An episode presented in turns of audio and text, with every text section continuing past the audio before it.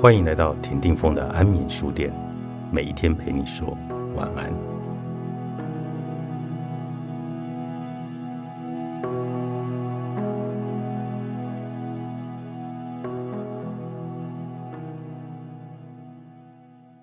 二十八岁出版成品副作用，他写文案，写人生创意课，写爱情的觉醒，写旅行，也写身心灵的整合。他是李新平，欢迎来到安敏书店。大家好，我是李新平。新平如何开启多元的写作之路，跟自己人生的历程的变化有关吗？有的，你在不同年龄写的东西都会不同，包括思考的东西都不同。比方说，你在年轻的时候可能关注的是爱情。然后等到中年的时候，你关注的是人生；到晚年的时候，你可能关注的是生命跟生死。所以每个年龄阶段，你关注的不同，而你想要书写的题材都会不同。那你在写人类的木马城市哦，比喻人生深陷困境跟轮回重复的模式，就像电脑中中了木马的病毒，一旦植入了某一种讯息，之后的人生发展都会在这个频率里面去做出反应，重复无止境的鬼打墙，重复被伤害的情节。那这个木马城市的想法，你是怎么来的？我发现每个人的问题，当然包括自己的问题，常会在同样的情绪下或同样的一个模组里面反复的在发生，有点像是《偷天情缘》又翻译成《二月二号土拨鼠日》那部电影的感觉。所以，当我们一直在重复这个模组的时候，我们总有一天会累了，觉得诶，为什么一直在重复？即便里面的人、呃或事情或东西或环境场景不一样，但是故事的情节是一样的。所以我们就来想说，那到底如果外在的东西在变，但是故事情节不变的话，那就是一定我们自己出了问题。所以从我们里面去检查，我们到底是哪里卡关，有点像是我们电脑如果中了毒的话，它再怎么运作都会是占了很多这个木马城市就会占了这个电脑的空间跟时间。那同样的，我们只要把自己最内在的核心的木马移除的话，那么后面就会非常简单，因为我们不再用旧的模组再去反映新的未来。那我们会省掉很多时间，也会多了非常多可能跟自由。可是我们找到了这个木马之后，我们自己知道它问题在哪里，可是要去把它抓出来之后，然后再去改变它，把它丢丢移除这件事情，我觉得是有点困难的。嗯，有几个方法。第一个就是说，你把你的模组呃反向，因为一定是这个方向错了，那它的另外一项是对的。比方说，你常常都是用害怕去面对人际关系，那么你就让用勇敢试试看，用勇敢。或者是敞开去面对人际关系，有的时候就刚好逆转。我想有一部电影叫《Yes Man》，就是有一个人他天天都说不拒绝，可是当他有一天被逼着一定要说 Yes 的时候，他人生是完全转向的。所以很简单，其实木马就有点像是你走到右边会撞墙，那你就走左边就好。其实它是非常简单的事情，因为频率就两种嘛，爱跟恐惧。是我曾经也给李新平来做过抓木马的一个游戏，然后很精准的，他找到了我现阶段的问题，然后去回溯到之前这个问题的根源。那其实我们也知道说，哦，OK，我的问题根源可能是来自于我跟我父亲的关系。那我们知道了这个是一个问题，可是我们不知道如何每次发生的时候，我们又会重复的同样这个问题又在出现。那比如说抓木马，它究竟要怎么样才能够彻底的清楚？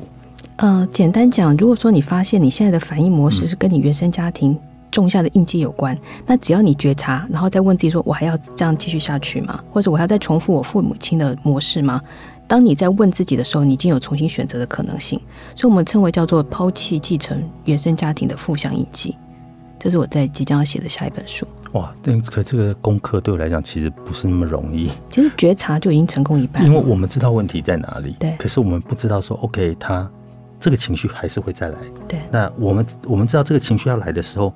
它又跟你原来的这个问题，它又产生了一个很很拉扯，你就觉得，哎，我明知道它问题，可是为什么我又看着它发生？那这个要怎么办？有个办法就是说，你比方说跟这个人，你又发现，哎，怎么又是遇到一个会背叛你的人，或者是给你不安全感的人的时候，你就问自己说，我要这样继续下去多久？然后你你先决定，我不要再用这样的，就是我不要一个。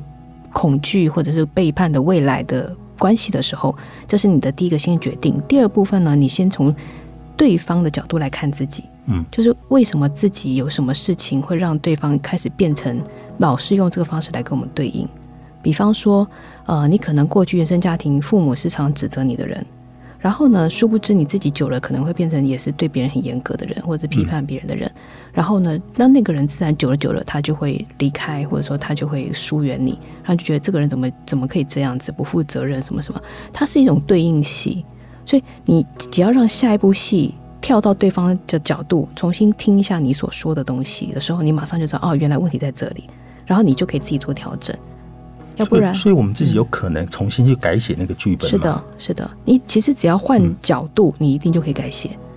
我们常常有时候是这样：你在看连续剧的时候，你如果一直站在某一个主角在看故事，你会觉得对方怎么这样？但如果有一天你在对方的角度来看的时候，你就说，呃，他，你就会知道为什么他是这样。所以这个有点就是换位思考。是的，就是有些时候我们觉得，哎，对方为什么这样对待你的时候，你先站在他的立场跟心态去思考。是，而且你大概要知道，说他一定也有相同的经验。比方说霸凌者，他可能一定有被霸凌的经验，很多电视剧都有演到嘛。不像那个《学习福斯神话》有演到，就是霸凌对方的人，他一定小可能很多部分是原生家庭有家暴的问题。嗯，那他才会学习。暴力从他小时候就开始，所以他就觉得对人就是只有用暴力跟非暴力这种两两种方式。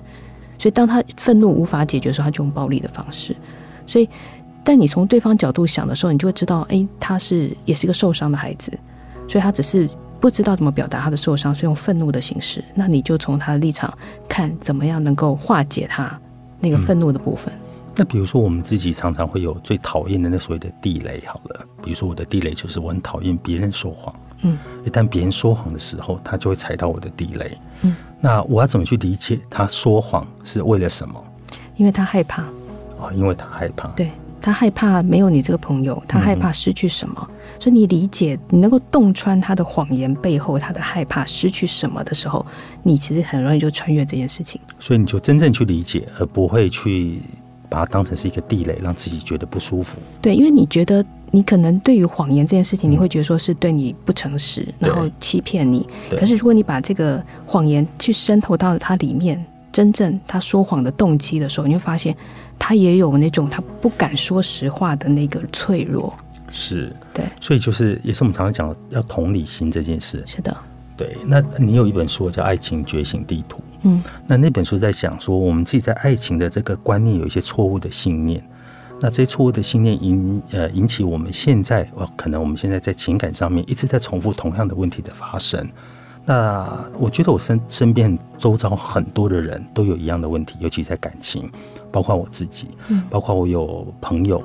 他明明遇到了一个很不好的人，那这个不好的人可能会对他有一些暴力倾向，可是很奇妙的。她每一任男朋友都有暴力倾向，那这个是为什么？因为我依照我做过这么多个案的经验，就是如果你一直都遇到有暴力倾向的对象，那通常你内在一定有一个自己不认可自己，会觉得自己很糟的那一面。我们包括很多电影在演这个部分，你一定觉得自己有一有一部分是他小时候有曾经被责难或责骂或体罚或被殴打，或者是那种语言暴力的经验，所以他很小就被植入说我很糟，我是呃。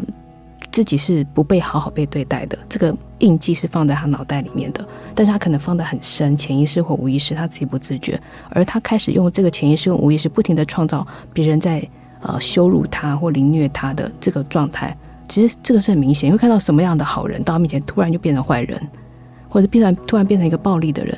那是因为他他的那个投影型模投影模组有一个我就是这么就是自己就不够好，我也不喜欢自己的那个气场是被发发射出来的。这个是，呃，你会看到有有些电影好玩，就是说女的就会说你打我，你打我啊，然后那男就是被打了，对，那男就是不得不被他激怒到要打他，所以这个是这个是比较显象的一个例子。但是你可以看到，他其实你如果去仔细检查一下这个对应，就是所谓的被害者，他应该多多少少有一个不认可自己的部分，否则他应该不会再吸引这样的人。嗯嗯，那我有很多朋友都有相同一个问题，就是他们当他们在谈恋爱的时候，他们另外一半。会想要去 check 他的手机、他的 mail 偷看，那你怎么看这件事？他们他们常会理解说，哦，这个可能是因为他爱我，不是，因为呃对方有害怕失去，还有没有安全感的部分。但这个不安全感的对象，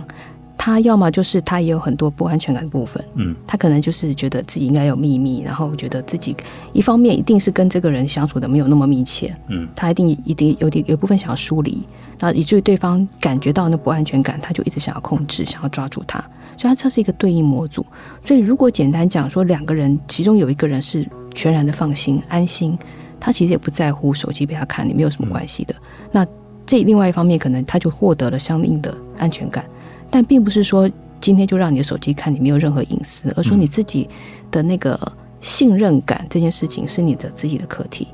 就说你如果原生从原生家庭带来有一些那种啊，简单讲，如果会遇到这种问题，应该是原生家庭有那种信任不信，应该有不信任不安全感的课题，一定是有的，以至于带到你这一代你自己的关系里面出现同样的问题。可是这个其实蛮普遍的，就是，很多人在关系里面一开始就会产生这个问题了。是的，因为大部分的父母很多都是这个问题啊。哦，所以是从父母那边开始产生不信任感。是的，就是有的时候情感的不信任，应该说父母之间的关系应该不至于太好。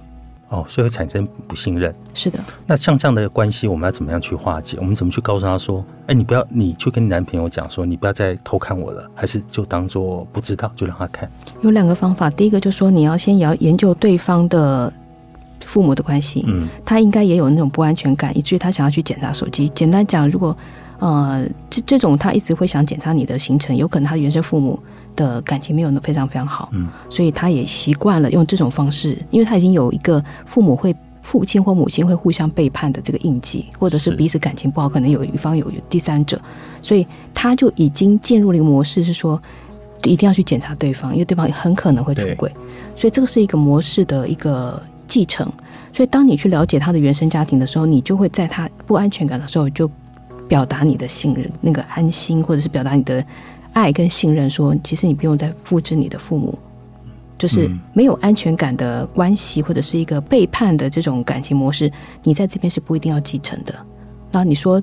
只要你能够带着他穿越这个模组，带带着他改变这个模组，其实你们是可以共同成长的。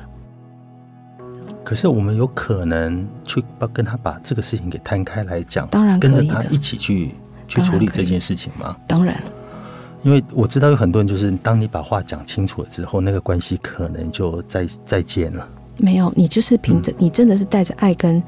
呃全然的真心，嗯，那个东西是不会不会让人家误解的。对对。不过新品我觉得很有意思，就是说你你是一个文案女王，在写成品副作用的时候，怎么会去转到这样灵性生活的探讨？比如说人的灵性跟宇宙的能量。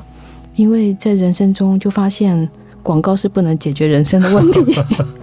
就很多问题是广告无法解决，甚至有时候广告会创造很多问题。嗯，所以我们就会，我就会去想说，那我要去，我其实就是把自己当成研究对象，嗯，去关去解决自己的问题，然后去解决自己的疑惑，去研究关于解决问题的所有的方法，无论用任何任何方法，无论用量子物理物理学，或者是用灵修的方式。对，对你刚刚讲到那个能量能量物理学哦，你有一本书叫《量子天命》，对。量子天命一条胜过斜杠一堆，从更高的维度的宇宙观来认识自己的天命，活出更耀眼的自己，这是一个什么样的概念？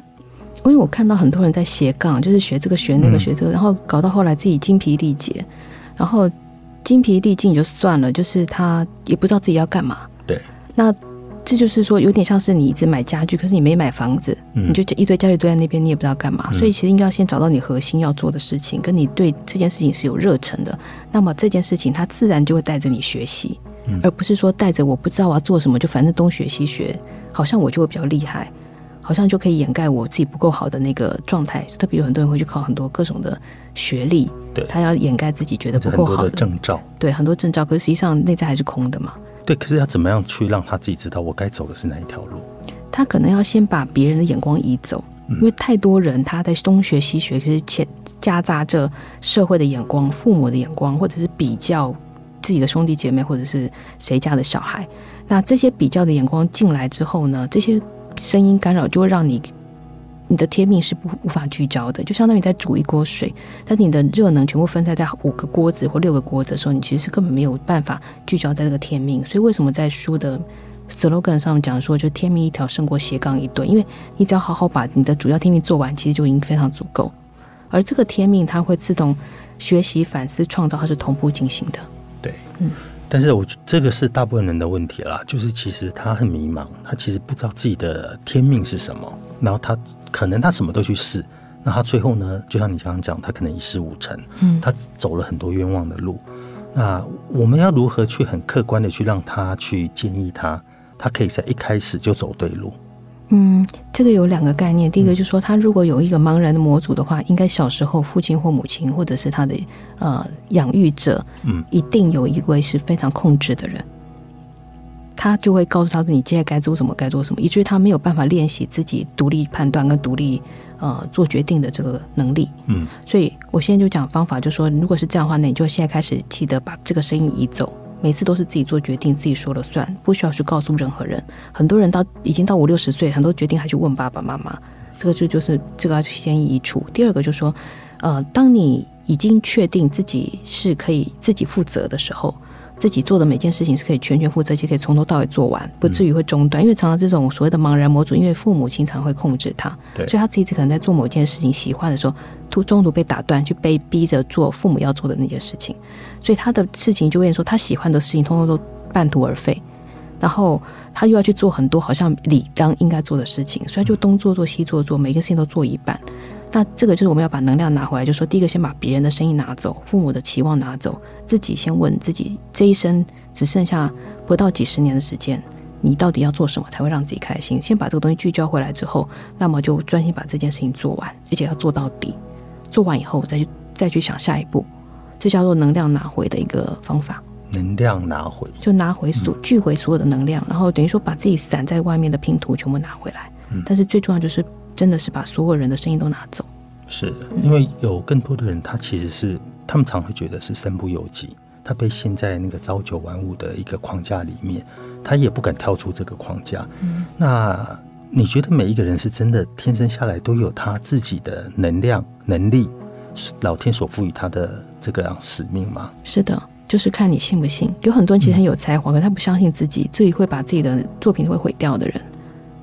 有很多很多艺术家就画到一半时候觉得啊，我自己很糟，就画就毁掉。是，所以其实真正呃能够完成自己的，就是信任自己的那个人。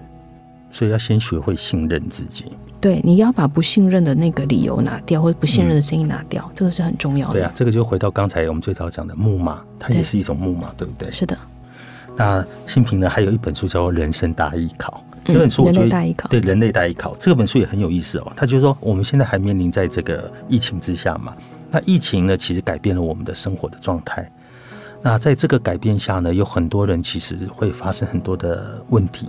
那他没有办法去应变。那在这本书里面呢，新平呢，反而提出一种概念，就是说在变局风险的概念下，国家跟个人如何去应变，包括我们自己的心理状态，我们怎么去调整。嗯，我觉得这两年大家考题都很多，应该没有人脱离这个考题，因为它它是联动的。对。然后这个联动呢，它会勾出你最大的恐惧。比方说，有人是怕失去工作，有人怕失去亲人，嗯，也怕是有人是怕自己死掉，光打不打疫苗，或者是说就已经有生死的恐惧了。我到底要打不打？打了会怎么样？不打会怎么样？所以这些东西呢，其实简单讲，如果你把疫情这个这个标签拿掉，其实都通都是生都是生命的问题。全部都跟生子生生命的课题有关，比方说跟生存的、自信的、生死的恐惧，都是这些。你如果把这个事情放到可能明朝、清朝，也不过就在讲这些问题，生存的问题、对生死的问题，只是场景换了，然后有一个主题在那儿。嗯，那我们要我们要怎么样一个比较正确的心态去看？比如说我们现在其实看到了啊，疫情一直在发展，那我们也不知道说它最后变成什么，我们会有一种彷徨或者无助。嗯，那这样的心情我们要怎么去调试？嗯，我们其实要知道，我们就生生命这件事情是变动跟无常的。嗯，这个是我们本来无论是在哪个时代都要学的事情。还有生，既然会有死亡，那么生就是变动的。嗯，你不知道死亡是什么时候发生，什么形式，什么时候形式离开。所以我觉得没有所谓的，就是说正确的面对疫情的方式，而是有一个呃。随顺，然后能够理解这个事情的最高意义是什么？就我这边书上提到，最地球的意图就是疫情的意。其实，如果地球这种，我你会觉得这两年简直是超现实、魔幻、超现实，就是突然一瞬间，全部人都必须戴口罩，一瞬间飞机都不能飞，一切瞬间都不能旅行、不能动。那就是你去看这个最高意义，就是大家都得待在原地，然后不能够大量的旅行移动的时候，那么地球变成什么状态？因为我们可以都知道说，现在目前地球在这两年就是呃。因为疫情稍微停止了活高度的活动之后，它的气候环境还有生态已经变得比较好了。然后第二个呢，就是呃，人们开始去关注健康这件事情、免疫系统的问题。因为在过去根本没有人在管这些事情，大部分都在管经济、股票，然后石油、能源，那就怎么样能快速赚钱。所以它是一个非常大型的一个觉醒，或者是一个大型的考试，让人们回到生命的主轴，要告诉你。你这样看到，可能这两年死的人很多，就是很多疫情因疫情或者非疫情的关系死亡很多，但是他只是在提醒我们，我们人都会死亡。但是你有没有办法在这个有限的时间之内，好好活出你真正生命要活的那个状态？我觉得其实这些，如果你可以把这个过程想成是一个生命的珍贵礼物的话，那你就会从得到很多东西，得到很多的领悟。所以你的念头其实是最重要的，是的，就是说别人看他可能是个危机，可对我们来讲反而是一个反省的很好的机会。是的，那也是现在修复地球环境一个最好的机会。对，它让我们更知道说，人跟地球一定是只能共存，不可能是剥夺或者掠夺这个星球的一些资源。对，对，李新平从创意学，然后再讲灵性，然后再讲到更宽阔的现在的呃人类的疫情，好，人类大艺考。各个方方面面呢，其实呢，都跟我们的人生有很大的关系，从内在到外在。对，那你的下一步会是什么？不知道，因为我也是愿意。就我其实前昨几天、昨天还前天写了一段，我说如果不焦虑未来，然后也不你有你要有点赞嘛，就是我们不花时间焦虑未来，也不花时间悔恨过去的话，那我们今天的时间就会特别多。对对，那今天的时间跟现在，就是我们可以创造我们当下可以做的所有喜欢的事情，或者是真正觉得有意义的事情。不焦虑未来，对，然后不悔恨过去，不悔恨过去。对，谢谢李新平，谢谢。